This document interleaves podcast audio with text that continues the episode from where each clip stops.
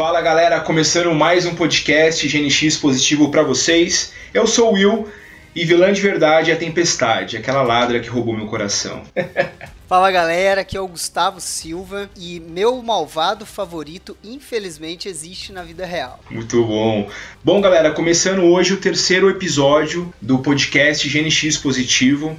Uh, o tema hoje vai ser vilões, então a gente listou os maiores e melhores vilões dos X-Men. Então a gente fez uma listinha aí e vai fazer um bate-bola com vocês para vocês conhecerem um pouquinho mais esses vilões. E antes da gente adentrar nesse tema do programa de hoje, gostaria de fazer uma errata do programa número 2, do anterior, aquele que nós falamos das equipes mutantes. Quando nós falamos da, dos novos mutantes, eu disse que a Karma era coreana e eu não sei de onde que eu tirei isso. Aham. Uhum. A Karma é vietnamita e pior que eu sabia disso. E aí eu não sei de onde que eu tirei que ela é coreana e eu ainda falei isso duas vezes. Queria agradecer o camarada Thiago Toledo lá do Instagram que chamou atenção para isso daí, mas fica aí a correção. A Karma não é coreana, é vietnamita.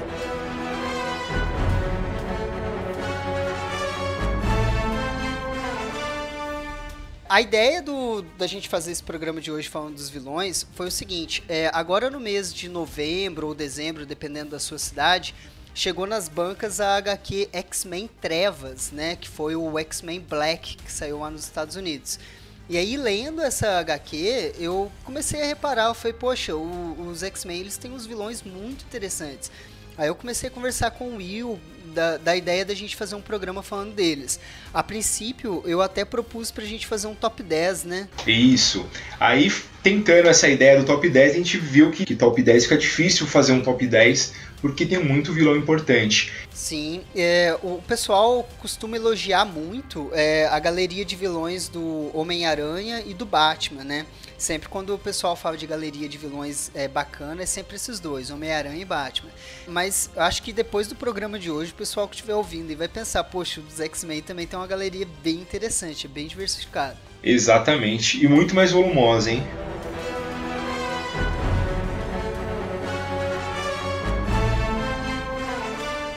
Bem, é, abrindo nossa listinha aqui, é, nós vamos começar falando do Massacre, né? O vilão mais injustiçado da franquia X-Men.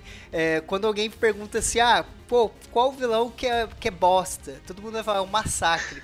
ah, qual saga que não presta? Todo mundo fala, Massacre. E, e hoje eu vou ser meio que advogado do diabo aqui, vou tentar defender o Massacre. Cara, eu gosto do, do Massacre, cara. Eu acho que assim, quer dizer, eu gosto, gosto, mas não gosto, né? Eu acho que a ideia foi muito boa do Massacre. Eu lembro até hoje que tem uma. A, nos Fabulosos X-Men, eu não lembro o número, mas é, nessa edição tem a capa, tá o, o fanático meu derrubado no chão e os, alguns personagens da equipe dos X-Men em volta dele meu, e ele tomou uma surra que ele não sabe de onde que veio, de onde que foi. É, ele não sabe nem de onde veio a porrada. Meu, ele tá desmaiado, assim. E aí depois, algumas edições depois, que vai ser revelado que foi, meu, uma sobra que ele tomou do massacre. Acontece o seguinte, é, o pessoal que não gosta do massacre, eu, na minha opinião, eu acho que é porque eles não entendem muito bem o que é o massacre.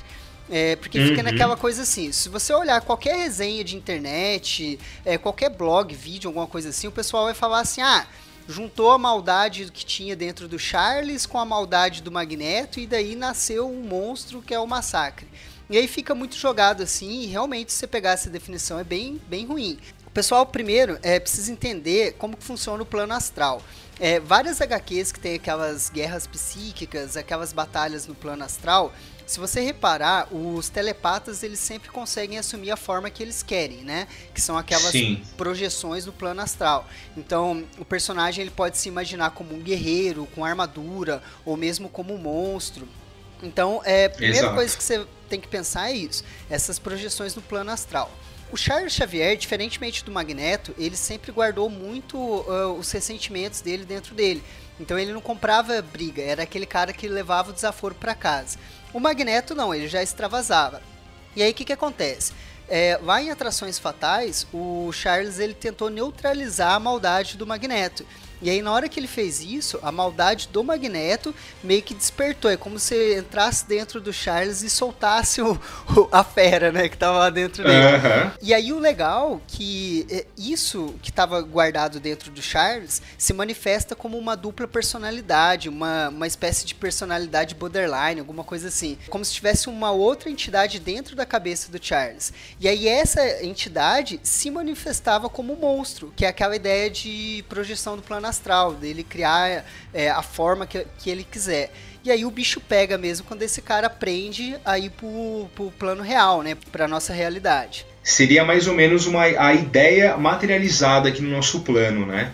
no plano físico, né? Isso, e aí ele é um vilão que ele, o poder dele é, é a telepatia, né? Ele tem uma alta, tanto que ele é uma personalidade do Xavier, né? Então ele é um uhum. telepata muito foda.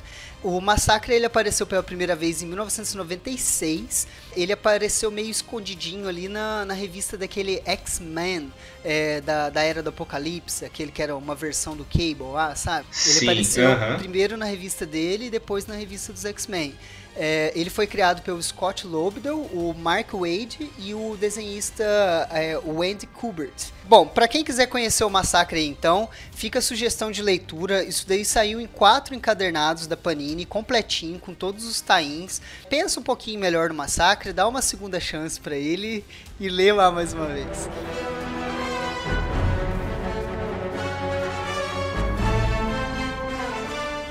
Bom, o próximo vilão é o Mojo. É, putz, meu, esse vilão é meio nojentão tal. Para quem não conhece, o Mojo ele, ele vive no Mojoverso, que é um, um planeta que fica em outra dimensão. E, e, lá funciona tudo à base de programas de televisão, né? Como se fosse um reality show. Então ele tem os escravos dele que participam de, dessa programação e é tudo baseado em pontuação de Bop. Então, um personagem que ficou bastante conhecido nessa fase do Mojo é o Longshot. O Mojo, cara, por mais que todo mundo odeia ele também, é, ele tem um, um fundo, uma crítica social muito boa dentro dele. Vai vendo. Ele foi criado pela roteirista Anne Nocent e o, o desenhista Arthur Adams, certo? Em 85. Uhum. E aí, a Anne Nocent, ela teve aquela ideia de criticar os programas de TV. Tá ligado aqueles programas que fazem tudo pela audiência? Faz as pessoas para pagarem mico, é, enfim, tudo pela audiência. A ideia dela era criticar esse tipo de programa. É, e ao mesmo tempo fazer uma certa metáfora com aquela ideia do pão e circo. É, você dá o entretenimento e governa do jeito que você quiser. Então, é, o Mojo ele funciona a partir de, desses pilares. É, ele é de uma raça, você bem falou, né, de uma, um alienígena extradimensional. Ele é de uma raça conhecida como sem espinha. É, como o próprio nome diz, eles não têm aquela coluna vertebral, por isso que eles ficam naquelas cadeirinhas especiais. Por conta dessa limitação física, eles são viciados em entretenimento, eles são viciados em TV. E é por isso que no Mojo Verso, é, quem detém a maior audiência detém o maior poder. Aí vem a ideia do pão e circo. Uhum. E, e, o bacana da, da Innocent o bacana dela é que ela pediu pro Arthur Adams desenhar ele bem asqueroso mesmo, para as pessoas olharem para ele e sentir asco mesmo do, do Mojo. Exatamente. E aí a pontuação máxima que ele conseguiu de Bob foi quando ele conseguiu é, levar os X-Men pra lá, que foi uma puta de uma batalha, né? Era um, e era um esquema tipo game over, meu. Se você morreu no Mojoverso, você morre no planeta Terra também. E uma última curiosidade do Mojo, Will. Não sei se você vai lembrar, ele tem umas presilhas no, nos olhos que impedem ele de, de fechar as pálpebras. Você lembra disso? Sim, sim. Cara, isso daí foi inspirado diretamente do Laranja Mecânica, naquela cena que o Alex é, que eles obrigam ele justamente a assistir TV. Cara, sensacional, né? Putz, não tinha, eu não tinha ligado isso daí. Então, esse foi o Mojo, né? É, ele apareceu ali pela primeira vez na revista do Long Shot, no número 3, em 85. E uma sugestão de leitura para o pessoal, para quem quiser ler pelo menos alguma coisa do Mojo, tem um formatinho da editora Abril que chama Long Shot, que traz as seis primeiras edições do, do da revista solo do Long Shot. E, e ali aparece o Mojo pela primeira vez, etc. Isso, e ele tem participação também nessa HQ que o Gustavo falou, que é X-Men Trevas, né? Tem uma historinha dele ali.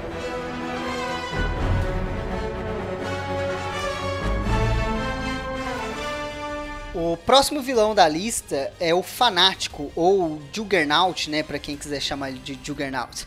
Muito bem, é, o Fanático ele foi criado pelo Stan Lee e o Jack Kirby lá nos anos 60, lá em 1965. Ele apareceu bem no comecinho, no número 12 da revista X-Men. E todo mundo lembra assim, ah, ele é o irmão do Xavier, não é? Ele é o meio-irmão do Xavier, como que fica essa história? É o seguinte, o pai do Xavier, ele trabalhava com física nuclear. E aí ele morreu, teve um acidente lá, ele morreu. E o, camarada que trabalhava com o pai do Xavier é, casou com, com a mãe do Xavier depois que o pai dele morreu, entendeu? Olha que bagunça. Ê, beleza. É, e aí esse cara, ele já tinha um filho, que é o fanático, que é o Caim, é, Caim Marco, né, o nome do fanático. E aí era aquele típico valentão, né? Ele vivia surrando Xavier, é, vivia sendo o valentão ali. É, então tá aí explicada a história dele ser o meio-irmão do Xavier. Muito bem, outra coisa que o pessoal confunde muito com o fanático é o seguinte: o pessoal tem mania de achar que ele é mutante, né? Os filmes uhum. mesmo é, zoaram muito essa história aí, colocando ele como mutante. É, mas ele não é. O poder dele é um poder místico que vem do Rubi de Sitorak. O Sitorak ele é um demônio que foi banido para uma outra dimensão, que é a dimensão escarlate.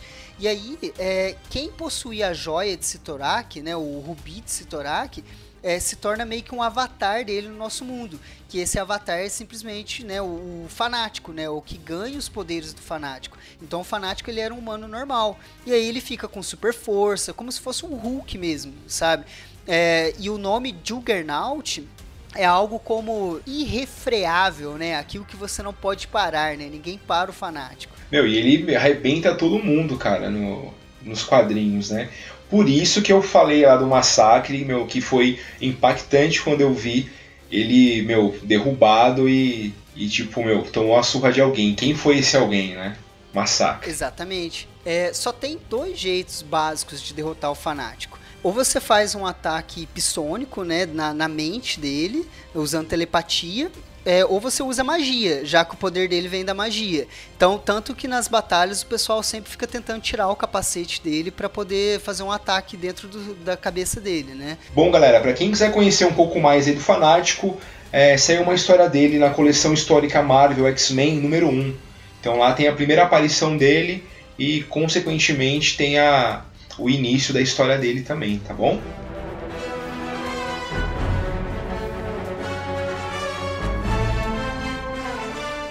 Bom, próximo vilão, Dentes de Sabre.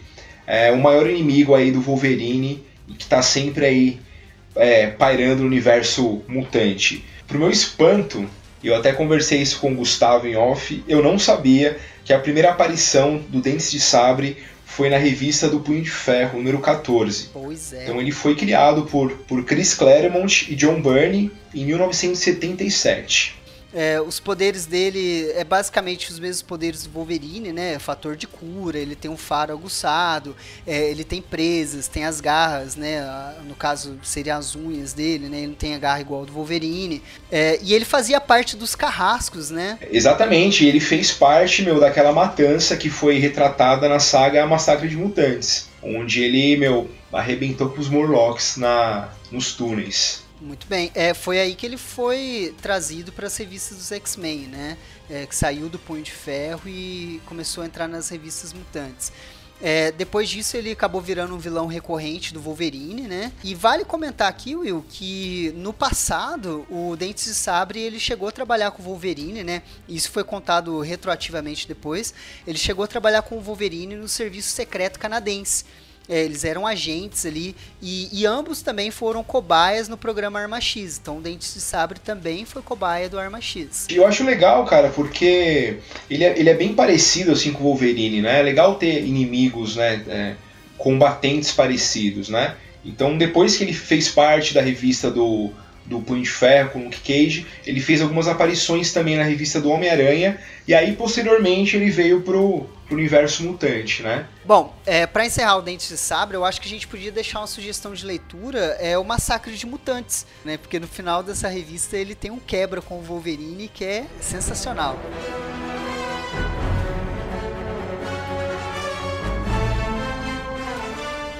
próximo vilão é o Sentinela, né? Ou Sentinelas.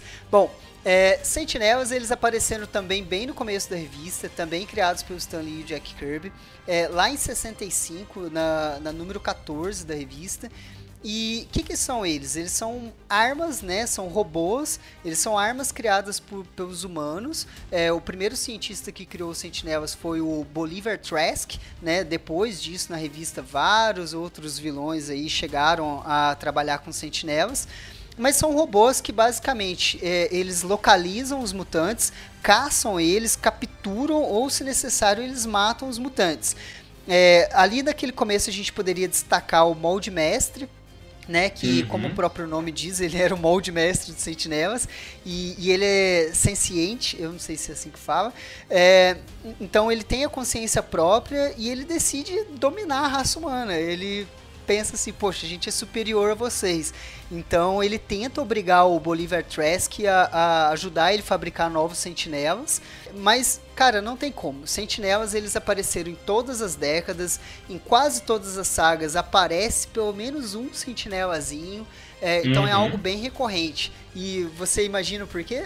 Cara, o principal motivo é porque existe uma, uma restrição aí de violência nos quadrinhos é, por conta de você retalhar o ser humano. E, cara, sentinelas são robôs, são máquinas, meu. Então você pode destruir de qualquer forma. Principalmente o Wolverine usando as garras dele. O máximo que vai sair é parafuso. É claro que os Sentinelas tiveram várias outras versões, né? Teve o Nimrod, teve o Bastion, é, mas aí a gente ia acabar estendendo muito. É, uma sugestão de leitura aí pro pessoal, é, eu acho que poderia ser a saga Dias de um Futuro Esquecido que é uma visão bem interessante ali de uma aplicação de sentinelas, né? Deles terem dominado a sociedade humana mesmo, num futuro distópico, enfim. É, lembra muito aí o enredo do Terminator, né?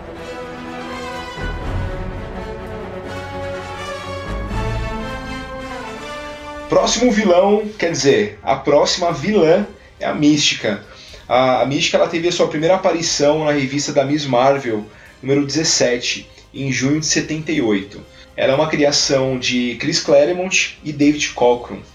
Bom, a Mística ela, ela é uma metamorfa, ou seja, ela tem esse dom aí de, de transmutação, né? E ela consegue se transformar em qualquer pessoa. Então ela consegue copiar atributos físicos, consegue copiar vestimentas, voz e outras coisas que a gente não consegue ver aí. Bom, um detalhe interessante da Mística é que ela é uma exímia lutadora, né? Ela consegue se infiltrar em qualquer lugar, porque ela consegue se transformar em qualquer pessoa, e ela acaba utilizando essa, essa forma de combate dela para arrebentar todo mundo. E uma curiosidade, ela é mãe do Noturno e mãe adotiva da Vampira. E mãe do Graydon Creed também. Tem um terceiro filho na história aí que é outra história. Bom, e fora tudo isso, é, além de mãe, uma boa mãe, mais ou menos, né? Ela é espiã, terrorista e assassina no universo Marvel. E vale dizer que a, a mística que vale é a dos primeiros filmes do X-Men e não desses últimos aí. Exatamente, assina embaixo. Bom, é muito bem colocado, Will. É o seguinte, é, deixa eu só esclarecer uma coisa para quem está ouvindo em relação aos poderes dela. Tem muita gente que até hoje fala errado, fala que ela copia os poderes, que ela transforma em outra pessoa e ela tem os poderes da outra pessoa. Não, ela só é transmorfa. É, quem uhum. copia poderes é a vampira, não é a mística. A mística ela não consegue copiar o poder ela vai mudar o corpo. É o máximo que ela pode fazer é se a pessoa tiver um atributo físico, por exemplo, uma asa, é, tiver escama, tiver chifre, essas coisas, ela até consegue imitar. Ela reproduz. É, ela não consegue transformar no ciclope e soltar raios ópticos pelos olhos. Não. É, e outra coisa também a Mística ela tem fator de cura, assim como o Wolverine. E ela tem puta fator de cura, cara. É, tanto que ela tem um envelhecimento devagar, igual o Wolverine. É, e aí, uma sugestão de leitura para quem quiser entender um pouquinho da mística, da cabeça dela, é, seria aquele arco Procura-se Mística, que saiu na revista do Wolverine, nas mensais do Wolverine. É, para quem quiser achar mais fácil para comprar, é, saiu na coleção da Salvati de capa vermelha, é, que é a edição do Wolverine. Então tem esse arco lá, que é o Procura-se Mística. Então é bem legal, contem um pouco do passado dela, bem interessante.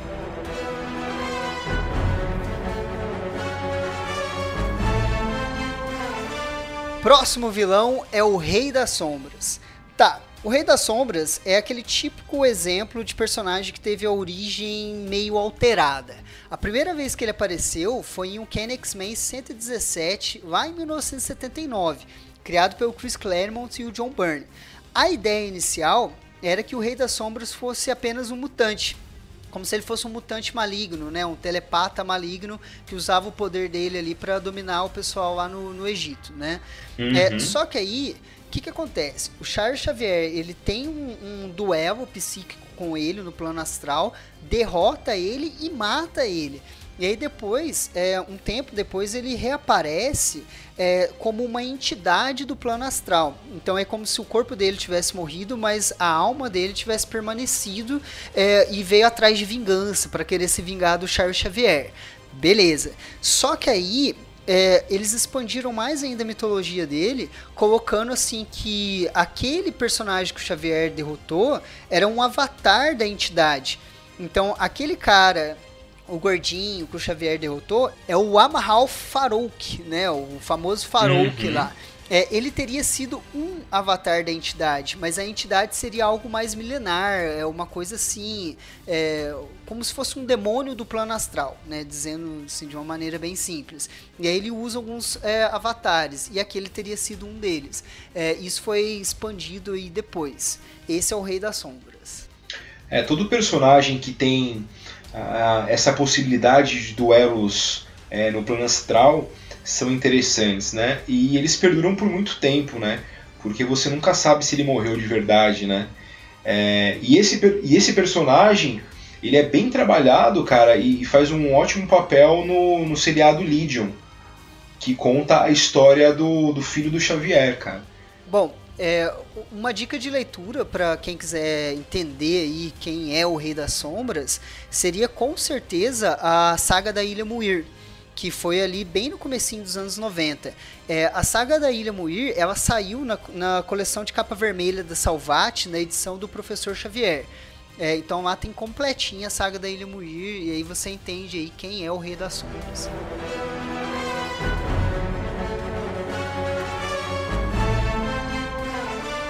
Próxima vilã, Emma Frost. Essa vilã aí que todo mundo paga um pau aí. O pessoal na arte dá, dá uma exagerada e curte bastante, né? Bom, Emma Frost ela teve a sua primeira aparição na revista Uncanny X-Men 129. Foi em janeiro de 80, tá? Os criadores Chris Claremont e John Byrne. É, bom, a Emma Frost ela é uma das telepatas do universo Marvel e fora o poder telepata que ela tem, que é muito forte, ela consegue transformar o corpo dela em diamante. Então ela cria, ela consegue fazer um ataque muito forte mental e consegue se proteger e atacar também com essa forma diamante dela. É, ela surgiu ali como uma integrante do Clube do Inferno, né? Vale comentar. Clube do Inferno, uma sociedade secreta ali que tinha seus interesses, né? E ela era uma do, dos principais membros, né? Teve bastante destaque na saga da Fênix Negra. E como o Gustavo comentou, ela participou do Clube do Inferno como Rainha Branca e atualmente, atualmente pelo menos aqui no Brasil, né, que a gente tem a cronologia atrasada, ela representa agora o Rei Negro. E isso é mostrado na HQ que a gente está comentando bastante aí, que é X-Men Trevas. Bom, uma dica de leitura é na saga A Morte do X. Ela tem uma participação relevante pra caramba na saga.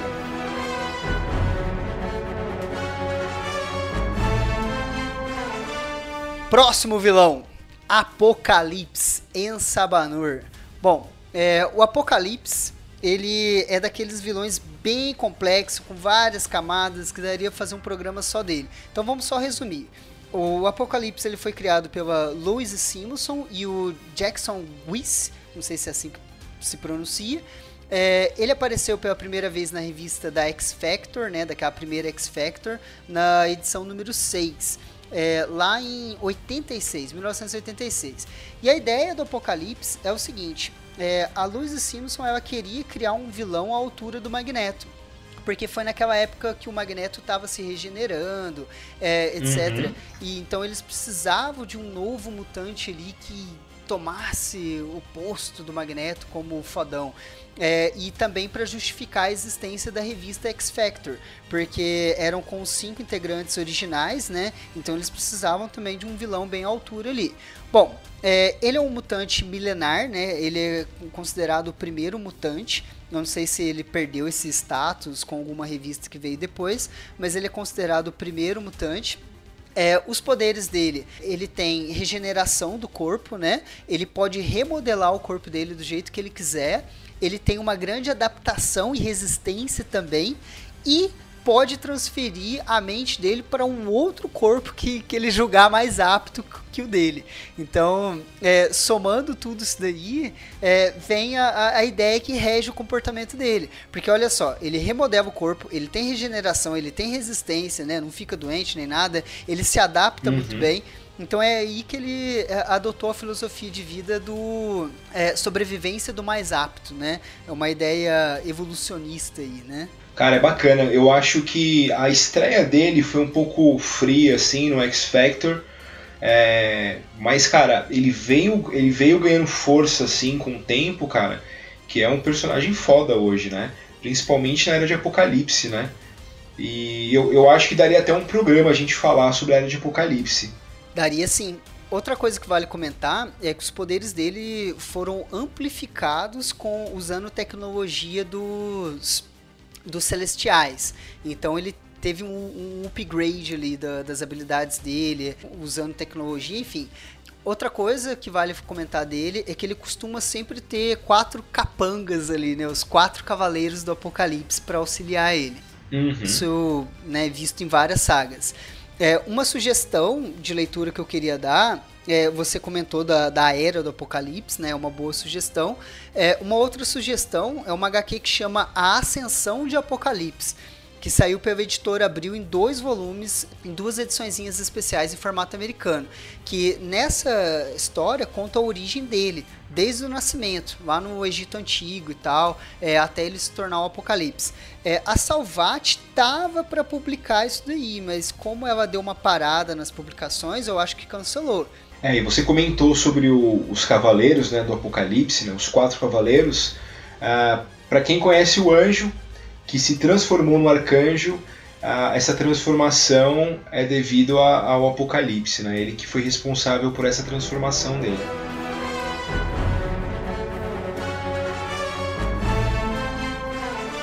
Bom, o próximo vilão, ele quase que saiu de um filme de terror, é o Senhor Sinistro. Então ele teve a primeira aparição dele em Uncanny X-Men 221 em setembro de 87. Bom, criadores, mais uma vez, Chris Claremont, e aí tem a diferença do Mike Silvestre, que é um puta de um artista aí também. Bom, para quem não conhece, o Sinistro, ele, ele foi um médico aqui na Terra e a esposa dele desenvolveu uma doença praticamente incurável e aí ele seguiu a vida inteira dele tentando achar uma cura para essa esposa dele. Bom, infelizmente a mulher dele morreu e o Apocalipse, né, que foi o vilão anterior aí, aproveitando essa brecha emocional nele, é, usou a, a, inteligência que ele tinha, né, nessa piração da, da genética e tentar é, buscar uma cura para as doenças. É, o Apocalipse foi o responsável por transformar ele nessa figura é, de terror aí, né, tipo prateado, e, e sem emoção alguma. É, o Sinistro, ele é do século XIX, né? Ele era contemporâneo do, do Charles Darwin, né? E aí, ele, ele admirava muito o trabalho do Darwin, é, tanto que ele tinha essa ideia de evolução, ele queria estudar muito é, para tentar contribuir para a evolução humana como espécie, né? Essa era a ideia dele. Então, ele tinha uma ideia boa no começo, né? O Senhor Sinistro.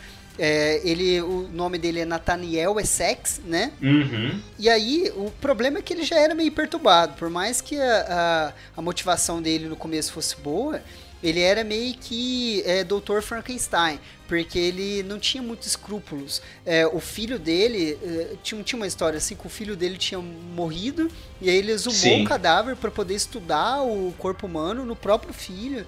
É, então teve tudo isso.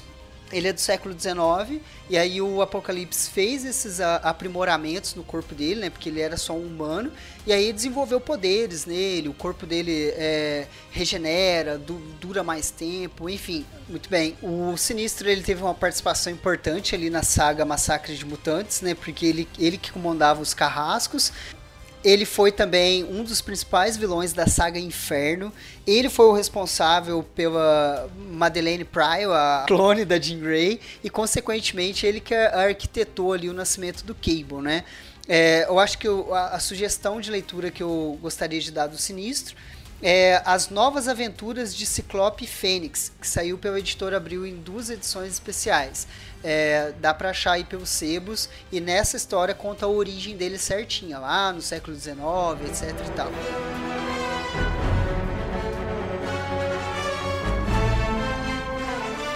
Próximo vilão, Conflito. O conflito ele é, é a antítese do Cable, né? Ele não tem como explicar quem é o conflito se não falar do Cable. Vamos lá. O conflito ele foi criado pela Louise Simpson e pelo Rob Liefeld. Ele apareceu pela primeira vez na revista dos Novos Mutantes no número 86, 87 ali, em 1990. E aí, qual é a história dele? É, no episódio anterior que nós gravamos aqui, é, nós chegamos a comentar que o Cable foi levado para o futuro ele foi levado para o futuro para receber o treinamento dos Ascani lá, mas também é, pelo motivo de que o Cable tinha sido infectado. Aqui no presente, o Apocalipse infectou ele com vírus técnico orgânico. E aí eles levaram ele para o futuro naquela desculpa assim: ah, é só lá que vai ter remédio para curar ele. Aqui vocês não vão conseguir curar o Cable. Beleza.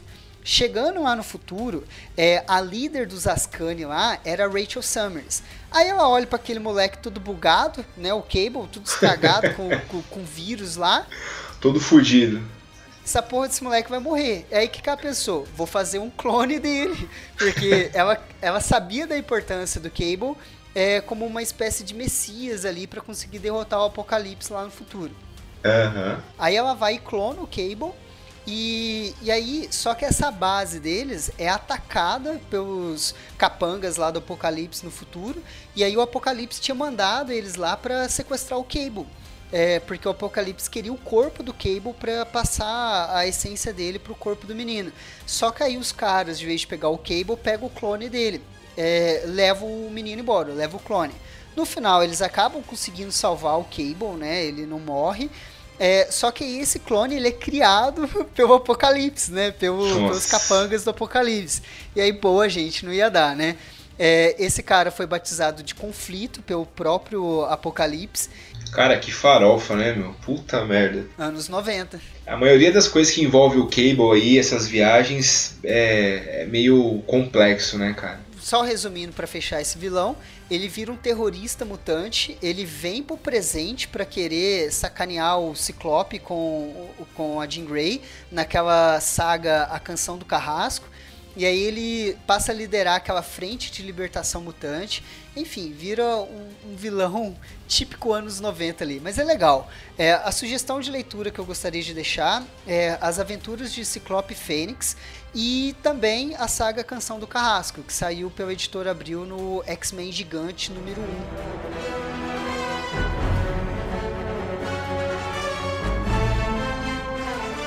Muito bem, próxima vilã, Fênix Negra. Quem não conhece Fênix Negra, né?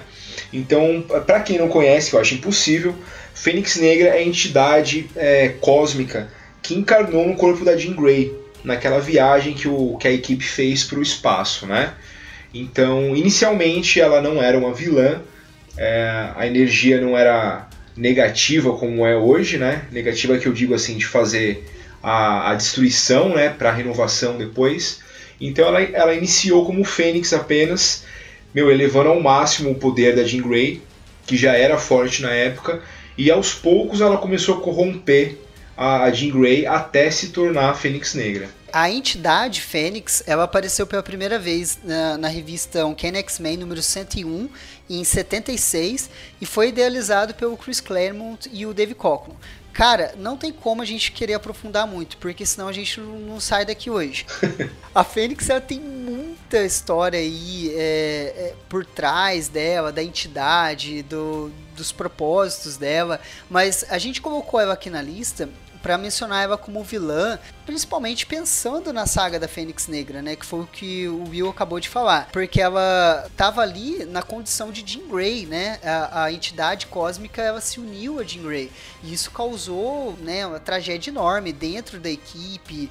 É, porque é, é, uma coisa é você dar uma porrada na cara de um vilão que você não gosta, outra coisa é você querer dar uma porrada num cara que é companheiro de equipe né? Então tem um peso dramático muito grande. É, não teria como a gente deixar a Fênix Negra de fora. A sugestão de leitura, evidentemente, é a saga da Fênix Negra. Vale comentar também que a entidade Fênix ela teve um papel fundamental na saga Vingadores vs X-Men, né? Inclusive aparece Fênix Negra lá, olha o spoiler. Bom, vale dizer que, que é um possível tema aí para um próximo podcast da gente, né?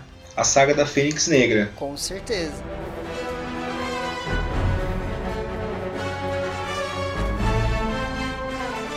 Próximo vilão, William Striker.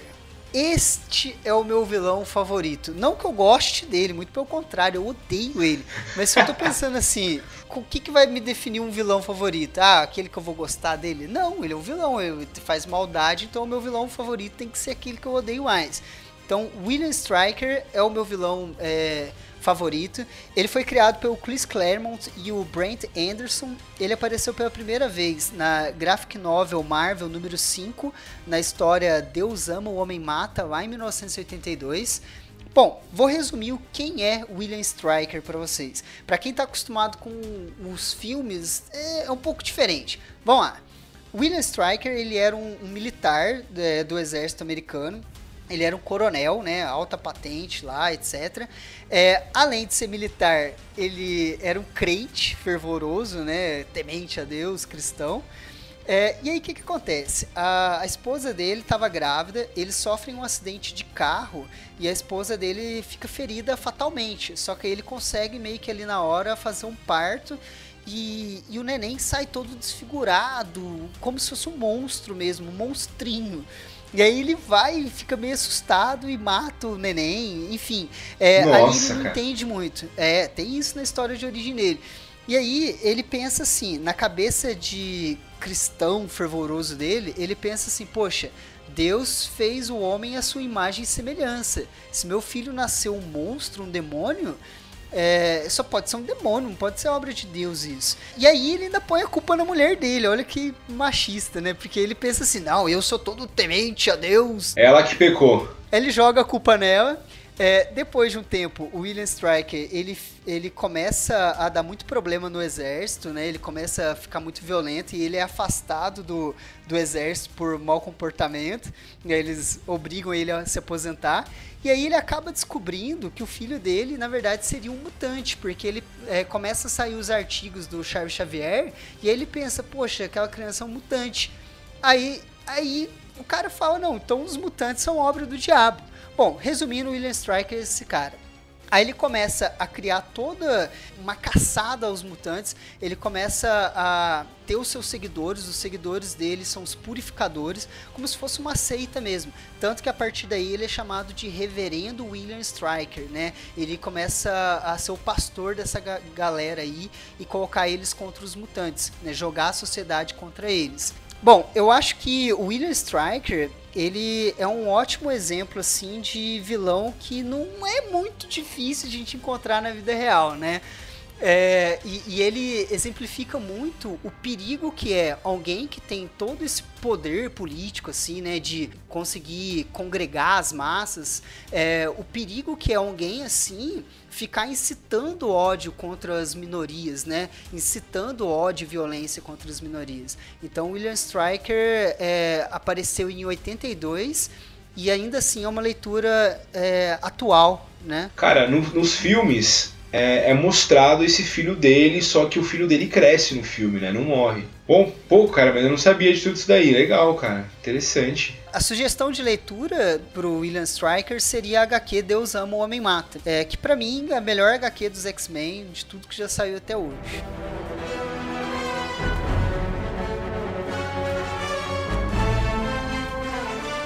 E o último vilão, o maior vilão de todos, amado e odiado por todos. Eu acho que mais amado, odiado não é mais. É o Magneto. Bom, Magneto ele teve a sua primeira aparição junto com os X-Men na primeira revista, né, Uncanny X-Men número 1, lá em 63, criação de Stan Lee e Kirby, Jack Kirby. É, nessa primeira aparição dele, ele aparece realmente como um vilão dos X-Men, propagando o mal mesmo. E o Magneto, ele é o tipo de vilão que ele acaba é, caindo na, na, graça da galera aí com o tempo, e a gente nem considera ele mais vilão, né? Porque eu acho que a grande batalha que ele tem, o, a, o grande combate que ele tem com Xavier é a batalha ideológica que ele tem. Bom, é, o Magneto, ele a princípio, né, ele começou como um vilão tradicional, né? Ele era supremacista mutante, né? Ele, ah, os mutantes são melhores, a gente tem que dominar o mundo mesmo, foda-se todo mundo. Bom, é, só que aí mais adiante, né, quando o Chris Claremont assumiu a revista, é, especificamente a partir ali da edição 150, ele começa a mudar né? Ele deixa de ser aquele supremacista mutante que quer dominar o mundo e ele passa a ficar mais com um viés separatista, né? É, eu defendo os meus, mas eles lá e, e a gente para cá, né? Tanto que ele cria os refúgios para os mutantes, né? Ele cria o asteroide M, Avalon, Genosha, é, então ele fica mais separatista, assim, ele fica querendo dominar o mundo, né? Depois aí que passou pela fase do Chris Claremont. Cara, e é uma ideia crível, né? Porque eu acho que foi, ele foi tão bem trabalhado ao longo dos anos, a ideologia dele, que você acaba entendendo, né? Então você fica no meio ali, você fala, putz, meu, será que ele não tá certo? Será que, que, que o sonho do Xavier realmente vai dar em alguma coisa? É, tanto é que, meu, o, maior, o, o melhor aluno do Xavier, que é o Ciclope, ele acabou a, aceitando e debandando pro lado do Magneto, né, em certa fase aí. É, eles têm aquela ideia de prezar pelos mutantes, mas o Magneto ele é um pouco mais linha dura, ele responde assim, é bem meio anti-herói mesmo. É, ele não tem medo de responder com violência, né? Bom, galera, para quem quiser conhecer um pouco mais do personagem, tem uma edição do da Panini que chama Magneto Testamento. Essa HQ explica direitinho a origem do personagem, quando ele era criança, quando ele passou pelo, pelo campo de concentração em Auschwitz. Fica aí essa dica de leitura pra galera.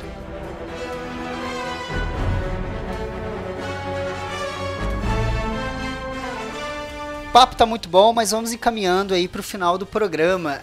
Bem, é, nesse episódio 3, eu e o Will a gente decidiu inovar com o seguinte, com a participação do, dos ouvintes, né? De que forma? O pessoal mandando áudios pra gente. É, toda vez que formos gravar algum programa, a gente vai divulgar nos stories qual vai ser o tema, e aí fica aberto para quem quiser mandar um áudio participando, falando alguma coisa dentro do tema. É, é, importante que esse áudio seja curto, menos de um minuto, tá? É, e hoje aqui nós temos quatro áudios. E o primeiro áudio é o do camarada Mickey, lá do KDHQ. Escuta aí, galera. Olá, pessoas. Aqui é o Mickey do KDHQ. E quando eu penso em X-Men, eu penso muito na, na minha infância, assistindo ao desenho da, na televisão, né? Clássico da, da TV. E lembro muito do jogo. É do, do Marvel Super Heroes também, que tinha muito personagem do X-Men, tinha um outro jogo também do X-Men. E foi uma das primeiras leituras que eu tive quando eu era mais novo. E, cara, o meu vilão favorito eu acho que é o Juggernaut, acho que muito por conta disso também. Eu jogava muito com ele e tem toda aquela coisa de quando você descobre que ele é irmão do Xavier, você fala assim: "Que? Como que é isso, cara? Não entendi". E sei lá, às vezes pouco aproveitado, mas é um, é um personagem bacana e ele rende bastante bastante estatueta e colecionável. então acho que é isso. Pô, legal o áudio do Mick, né, gente? É... Bom, aproveitando o gancho aí que o Mick falou, cara, eu joguei muito esse jogo. É, eu não lembro o nome do jogo, mas eu jogava bastante em fliperama isso daí. Bom, eu não posso falar desse jogo porque eu não tinha dinheiro para comprar as fichas. Bom, Bom, próximo áudio é do Diego, é do Nerd Histórico. Escuta aí. Fala galera, aqui é Diego, também conhecido como Nerd Histórico. E rapaz, eu gosto muito dos X-Men, cresci no X-Men, vendo animação na TV Globo. E meu vilão preferido, assim, ele surgiu como vilão, que é o Magneto. Hoje eu vejo ele mais como um cara, um antagonista, assim. Ele tem uma visão diferente do que o Xavier tem. Mas ele é um cara muito de várias camadas. Então, assim, ele é um, ele é um personagem muito forte, muito carismático. E tá no coração. Bom, agradeço aí a participação do Diego, muito bacana. É, Magneto, né? Não tem como falar, né? O preferido da maioria. O personagem fala por si só. Bom, é, o próximo áudio do camarada Rafael, lá de Curitiba. Escuta aí, gente. Fala Gustavo, fala Will, tudo bem? Rafael de Curitiba. É, falar dos vilões dos X-Men é muito legal porque existem vilões muito diferentes e muito icônicos. Óbvio que o Magneto é o principal, ele é o Orconcourt, é o que eu mais gosto, mas eu vou falar dos Sentinelas é muito importantes para a mitologia dos mutantes. Eles estão desde o começo nas histórias dos X-Men, criados lá pelo Bolivar Trask, e eles são a prova do que a humanidade pode fazer quando se sente ameaçada, né, por uma raça superior. E esses vilões, os robôs, na verdade que são armas utilizadas por outras pessoas, até pelo governo dos Estados Unidos, eles foram evoluindo através dos tempos e até mesmo em outras mídias, né, se for pensar no cinema, eles apareceram com bastante evidência em, no Dia do Futuro Esquecido e também nos desenhos, né? Eles sempre aparecem. Tanto é que na animação dos anos 90 eles aparecem logo nos primeiros episódios, né? A Noite do Sentinela. Então acho que são personagens míticos dos, dos mutantes. Parabéns pelo trabalho e, e até a próxima. O Rafa comentou aí dos sentinelas e eu conversando com o Gustavo tava pensando qual era o meu vilão é, preferido aí dos X-Men. E aí eu fiquei entre Magneto e os Sentinelas, né? É, são, meu, vilões de extrema importância no universo mutante e eles foram bem retratados aí nos filmes e, e bem retratados também nos desenhos dos anos 90. Bem, e para fechar, o último áudio é, foi enviado pelo Matheus do Talk HQ. Escuta aí, galera. E aí, Will? E aí, Gustavo, tudo bem? Prazer estar tá participando do podcast de vocês. Quem está falando aqui é o Matheus do Talk HQ. E para escolher um dos meus vilões favoritos, eu diria que é o Magneto, né? Hoje acho que ele já não tá mais com a, aquele medalhão, né, de, de vilão, ele tá mais para um anti-herói, mas eu acho que ele é um dos vilões mais interessantes, né? O primeiro vilão dos X-Men. Mas ele ao longo dos anos ele, ele veio ganhando mais camadas, né, que lá na época do Lee do Kirby ele não tinha, né, que foi só pincelado algumas coisas e no decorrer das histórias ele veio ganhando mais esse peso, né, essa dramaticidade dele que encanta todo mundo, né?